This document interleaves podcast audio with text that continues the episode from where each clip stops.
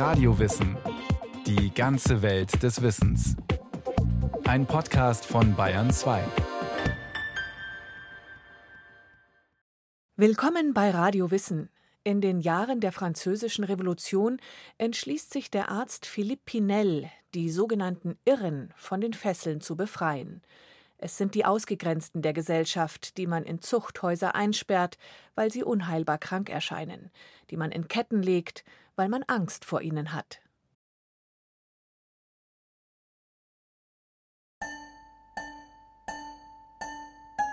Es war hier, in diesem Hospiz, in diesem Zuchthaus, wie jeder weiß, und trotz heftigster Gegenwehr wagte er es, als erster die Irren zu entfesseln und sie in ein neues Leben zurückzuführen.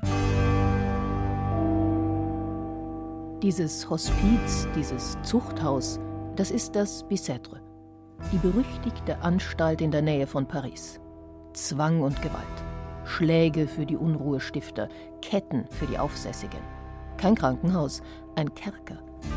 Dort sperrt die Gesellschaft all diejenigen weg, mit denen sie nichts mehr anfangen kann.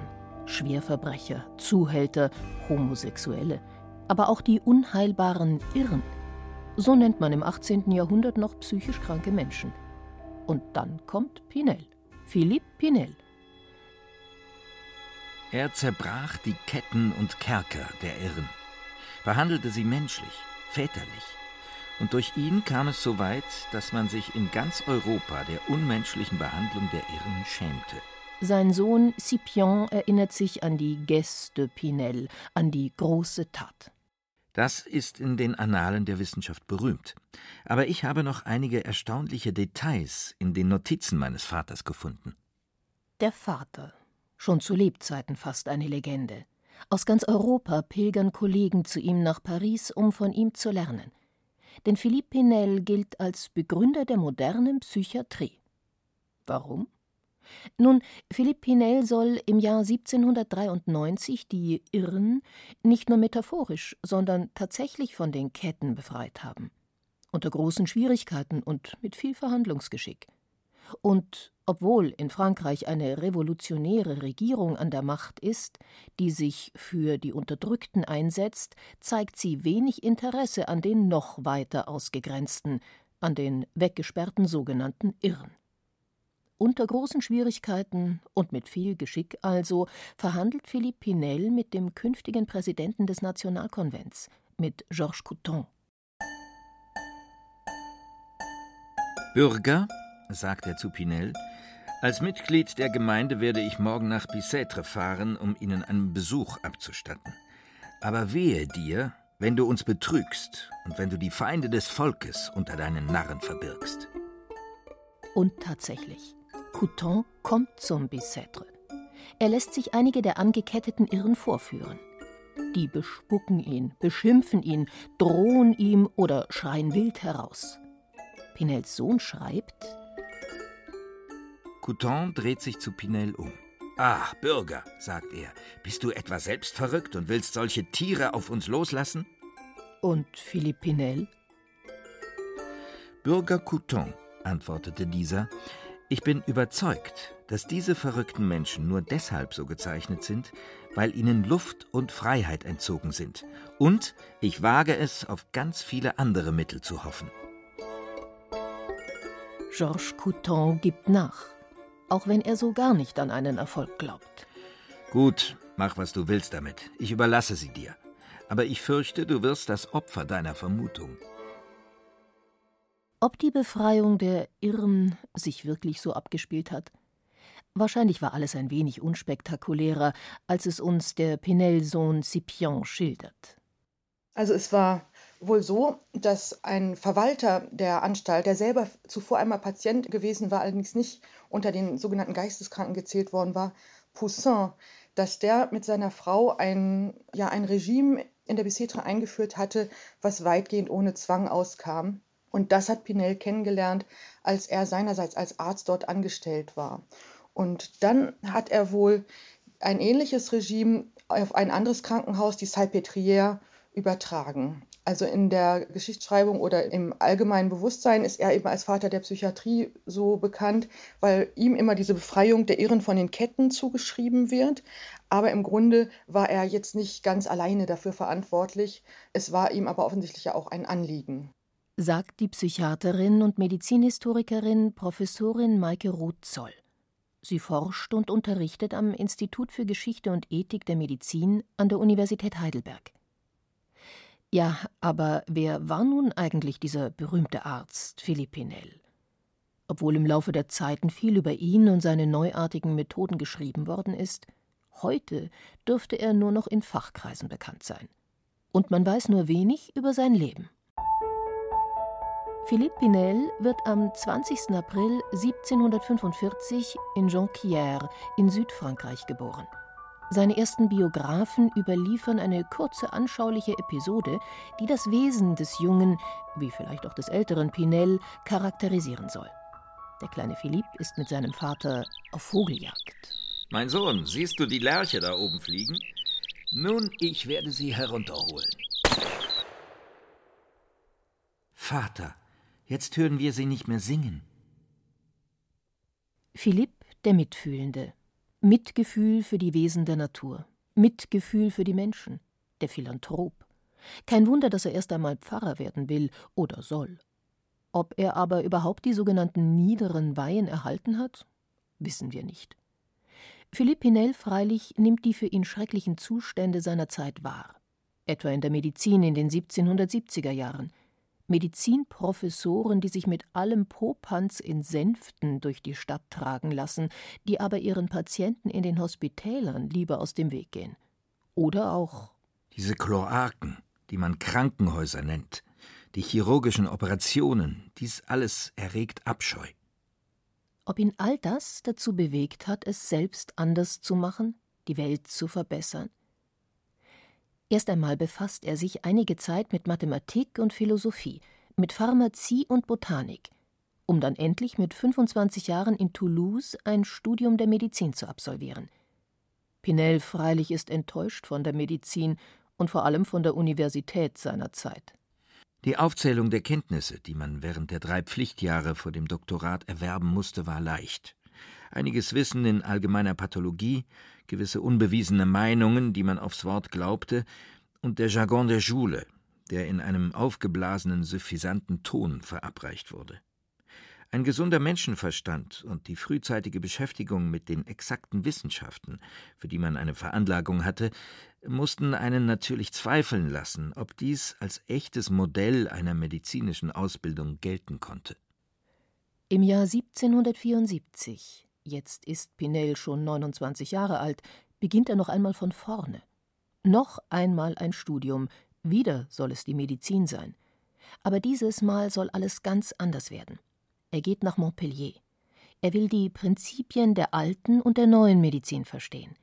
Durch eine Methode, die er von den exakten Wissenschaften übernommen hat, durch Beobachtung. Ich gehöre zu den Anhängern einer strengen Beobachtung. Dies ist eine Art Experiment, das im Jahr 1774 nach ganz genauem Plan begann und immer noch weitergeht. Nach vier Jahren Beobachtung und zweitem Medizinstudium fühlt sich Pinel nun endlich reif. Reif für die große Welt. Mit 33 Jahren geht er nach Paris. Und hatte dann in einer privaten Institution zunächst mal die Psychiatrie kennengelernt, also noch vor der Revolutionszeit letztendlich und ist dann aber 1792 eben Leiter dieses Krankenhauses oder eigentlich war es gar kein Krankenhaus, es war so eine gemischte Institution eines Zuchthauses, eines Armenhauses, eines Krankenhauses zusammen. Die hat er dann übernommen in dieser Revolutionszeit. Das Bicêtre. Philippe Pinel kommt als Arzt. Die Psychiatrie gibt es noch nicht wirklich. Sie ist kein eigenes Fach. Sie steckt Ende des 18. Jahrhunderts noch in den Kinderschuhen. Pinel interessiert sich trotzdem am Bicêtre vor allem für die sogenannten Irren. Die Geisteskranken sind alles andere als Schuldige, die bestraft werden müssen. Sie sind Kranke, deren schwerer Zustand alle Rücksicht und Zuneigung verdient, die man der leidenden Menschheit schuldet. Pinel glaubt, mit dem Rüstzeug seiner allumfassenden Ausbildung, der mathematischen, zoologischen, chemischen, ärztlichen und philosophischen Bildung, also mit all dem, was er in den vielen Jahren seiner Studien erworben hat, die sogenannten Geisteskrankheiten heilen zu können. Sein Vorbild der griechische Arzt Hippokrates. Man kannte in der nämlichen Epoche den mächtigen Einfluss des moralischen und physischen Verhaltens, um dadurch nicht selten die Heilung des Wahnsinns zu bewirken. Aber bald darauf haben sich diese soliden Grundsätze in den Jahrhunderten der Unwissenheit und Barbarei verloren. Der Gedanke, dass Geisteskranke potenziell heilbar sind, spielt eine ganz große Rolle, sagt Maike Rutzoll. Denn Pinel ist sich sicher, Geisteskranke sind nicht unheilbar krank. Aber vor ihm, die alten Griechen ausgenommen, hatte man tatsächlich kaum versucht, die Irren zu therapieren. Vorher hatte man sie im Grunde gar nicht so richtig oder so stark als Patienten angesehen oder jedenfalls hatte man kaum oder wenige Institutionen eigentlich speziell für diese Gruppe. Meistens waren sie eben mit anderen armen, ausgegrenzten Personen zusammen irgendwo eingesperrt, wenn sie gestört haben in der Gesellschaft.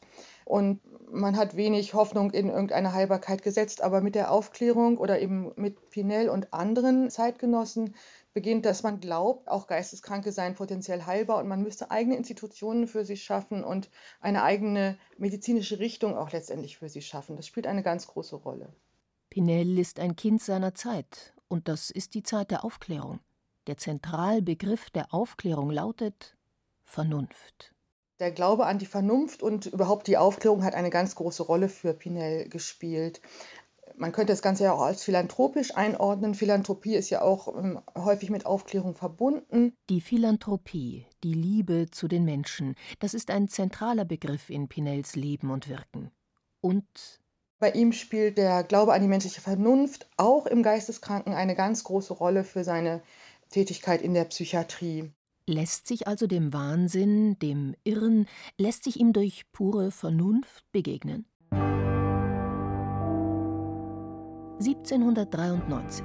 Pinel leitet erst seit einem Jahr das Bicêtre, da wagt er das große Experiment. Er will einige seiner Insassen, wie er sagt, die Luft der Freiheit spüren lassen. Die meisten sind in dunkle Zellen gesperrt, an die Wand gekettet, können nur sitzen. Etwa ein ehemaliger Soldat, der seit 40 Jahren einsitzt. Pinels Sohn Scipion schreibt darüber: Pinel betritt allein dessen Zelle und nähert sich ihm ruhig. Kapitän, sagt er, wenn ich dir ermöglichen würde, deine Fesseln loszuwerden, und wenn ich dir die Freiheit geben würde, auf den Hof zu gehen, würdest du mir versprechen, vernünftig zu sein und niemandem Schaden zuzufügen? Der Kapitän gilt unter den Wärtern des Bicêtre als gemeingefährlich, als brutaler Gewalttäter. Sie nähern sich ihm nie alleine und Pinel fragt den Kapitän, ob er vernünftig sein will? Der antwortet: Das verspreche ich. Aber du machst dich über mich lustig. Sie haben alle zu viel Angst. Und du auch. Pinel glaubt zwar an die Macht der Vernunft, doch ein wenig sichert er sich ab. Nein, natürlich habe ich keine Angst, da ich sechs Männer dabei habe, um mich gegebenenfalls durchzusetzen. Aber glaube meinem Wort. Werde selbstbewusst und fügsam ich werde dir Freiheit geben. Wenn du diese Leinenweste anstelle deiner schweren Ketten anziehst. Die Leinenweste, die Zwangsjacke. Jedenfalls Pinel lässt mit seinen Vorsichtsmaßnahmen die Ketten des Kapitäns lösen. Mehrmals erhebt er sich aus seiner sitzenden Position und fällt zurück. Weil er so lange gesessen hat, hat er den Gebrauch seiner Beine verloren. Endlich, nach einer Viertelstunde, schafft er es, sich auszubalancieren. Und vom Boden seiner dunklen Zelle aus rückt er vor und taumelt zur Tür. Dann der erste Satz in der Freiheit. Er beobachtet den Himmel und ruft in Ekstase aus: Wie schön! Während des ganzen Tags rennt er weiter, geht die Treppen hoch und runter und sagt immer: Wie schön! Oh, ist das gut! Sein Wissen, das Pinel durch seine Beobachtungen gewonnen hat, schreibt er 1797 nieder. Sein erstes großes Werk widmet er der Allgemeinmedizin. Es trägt den langen Titel Nosographie philosophique ou la méthode de l'analyse appliquée à la médecine. Auf Deutsch? Philosophische Nosographie oder die Anwendung der analytischen Methode in der Arzneikunde. Ein Wunsch steckte dahinter, eine neue Einteilung zu machen, eine auf Beobachtung beruhende Einteilung der Krankheiten überhaupt. Das ist jetzt kein psychiatrisches Werk von ihm, sondern über die klinische Medizin, wie er sie gesehen hat. Wenngleich uns das heute sehr fremd vorkommt, er teilt da Fieber ein. Etwa in meninogastrisches oder hymenogastrisches Fieber oder in adynamisches, aber auch in ataktisches Fieber. Also Begriffe, die wir in der Form nicht mehr kennen. Also Fieber meinte da sicherlich etwas anderes als heute. Aber damals galt das schon als eben auch ein revolutionäres neues Werk. Fieber steht bei Pinel nicht nur für erhöhte Körpertemperatur, sondern etwa auch für Reizungen, Schwellungen oder Entzündungen.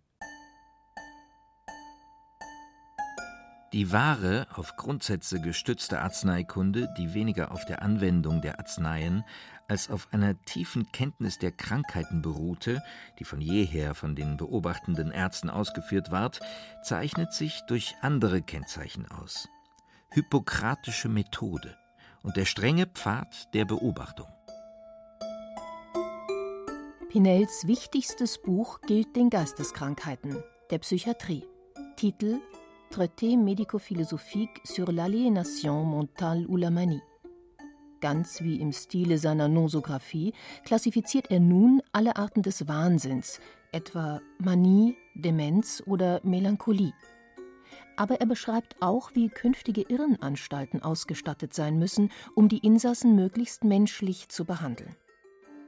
Pinel hat mittlerweile die Leitung der Pariser Frauenanstalt, der Salpêtrière, übernommen. Hier versucht er seine Ideen weiter in die Tat umzusetzen – in seinem Buch über die Manie nennt er Behandlungsmethoden, die er für erfolgreich hält. Etwa wie und wo man seine Patienten und Patientinnen unterbringt, wie man sie vernünftig ernährt. Seine wichtigste Methode aber, die er vermutlich von seinem Verwalter Jean-Baptiste Poussin übernommen hat, ist die moralische Behandlung, das Traitement moral. Es ist die Kunst, den Wahnsinnigen sozusagen zu unterjochen und zu bändigen, indem man ihn in eine strenge Abhängigkeit von einem Manne versetzt, der durch seine moralischen und physischen Eigenschaften dazu geeignet ist, eine unwiderstehbare Herrschaft über ihn auszuüben und seine irrigen Ideen, Verkettungen zu ändern.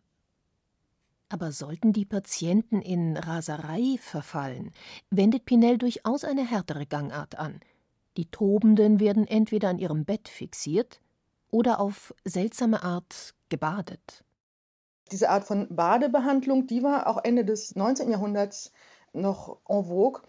Also auch gerade mit Deckeln, wo der Kopf dann rausgeguckt hat, so als lauwarme Bäder, die der Beruhigung dienten. Das galt eigentlich um 1900 noch als moderne psychiatrische Behandlung. Man hatte da schon Abstand genommen von noch schrecklicheren Maßnahmen, nämlich zum Beispiel äh, schreckauslösende Duschen, die auf den Kopf gerichtet wurden, ganz heftig. Also man hatte eine ganze Reihe Mittel, die uns heute wie Zwangsmittel vorkamen, aber die den Zweck verfolgten, die Kranken zu erschrecken und damit von ihren Zwangsgedanken oder Wahngedanken abzulenken oder diese zu vertreiben. Sagt die Heidelberger Medizinhistorikerin Maike Rotzoll. Jedenfalls mit der Leitung der Anstalten von Bicêtre und Salpêtrière wird Philippe Pinel zum vielbesuchten Pionier der Psychiatrie. Wobei sich auch schon seinerzeit ein wenig Kritik an seinen Methoden und an seinem Buch über die Manie regt. Der deutsche Pionier der Psychiatrie, Johann Christian Reil, ein Zeitgenosse von Pinel, hält das Buch über die Manie gelinde gesagt für ein wenig überschätzt.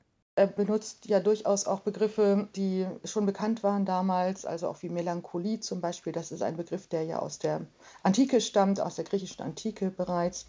Und auch Manie ebenso aus der griechischen Antike. Und er ist jetzt nicht der Einzige, der Einteilungsversuche macht. Auch ähm, Vincenzo Chiarucci, dieser italienische Psychiatriereformer, der mit seiner Reform möglicherweise sogar ein bisschen früher dran war als Pinel. Vom Wuchse war er zwar klein, aber er hatte eine starke Konstitution. Baron Guillaume Dupuytren, ein Schüler von Pinel in der Salpêtrière, beschreibt seinen Lehrer. Sein Gesichtsausdruck war sanft, lebhaft, vergeistigt und stark von Falten gekennzeichnet. Er zeigte Anklänge an den Menschen der Antike.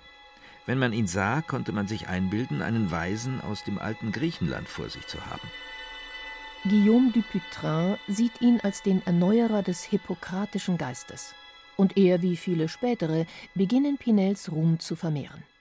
Nicht nur er, es kommt überall in der Geschichtsschreibung vor. Ich habe auch bei Connolly nochmal nachgeschaut, der ja für die No-Restraint-Behandlung in England eine ganz große Rolle spielt. Er benutzt auch sehr heftige Superlative für Pinel und seine Rolle, also er wurde von Anfang an ziemlich überhöht in der Hinsicht. John Connolly, ein britischer Pionier der Psychiatrie, der eine Generation nach Pinel lebt. Auch er steht für eine Behandlung der Geisteskrankheiten ohne allzu strenge körperliche Zwangsmaßnahmen, der No-Restraint-Behandlung. Und auch er huldigt dem großen Vorbild Pinel weil das so überzeugend wirkt, dass seine Tätigkeit so mit der Revolution verbunden ist. Also eine Revolution in der Medizin zur Zeit der Französischen Revolution. Ich glaube, das ist ein, einfach ein gutes Narrativ. Ich glaube eigentlich eher, dass er ein Vertreter einer Erneuerung der Medizin ist, die von der Aufklärung mitbedingt worden ist, wie sie an vielen Orten stattfand. An einen Ort ein bisschen früher, an den anderen Orten ein bisschen später. Aber es klingt einfach weniger spannend, wenn man sagt, der aufgeklärte Absolutismus hat dazu geführt, dass die Psychiatrie deutlich verbessert worden ist, als wenn man sagt, die Französische Revolution hat das bedingt. Ich glaube, so kommt es einfach. Nichtsdestotrotz. Philippe Pinel bleibt der Arzt, der die Irren von den Ketten befreit hat. Er hat die Ketten durch Zwangsjacken ersetzt und er hat, oder er hat zumindest versucht, den sogenannten Irren ihre Würde zurückzugeben.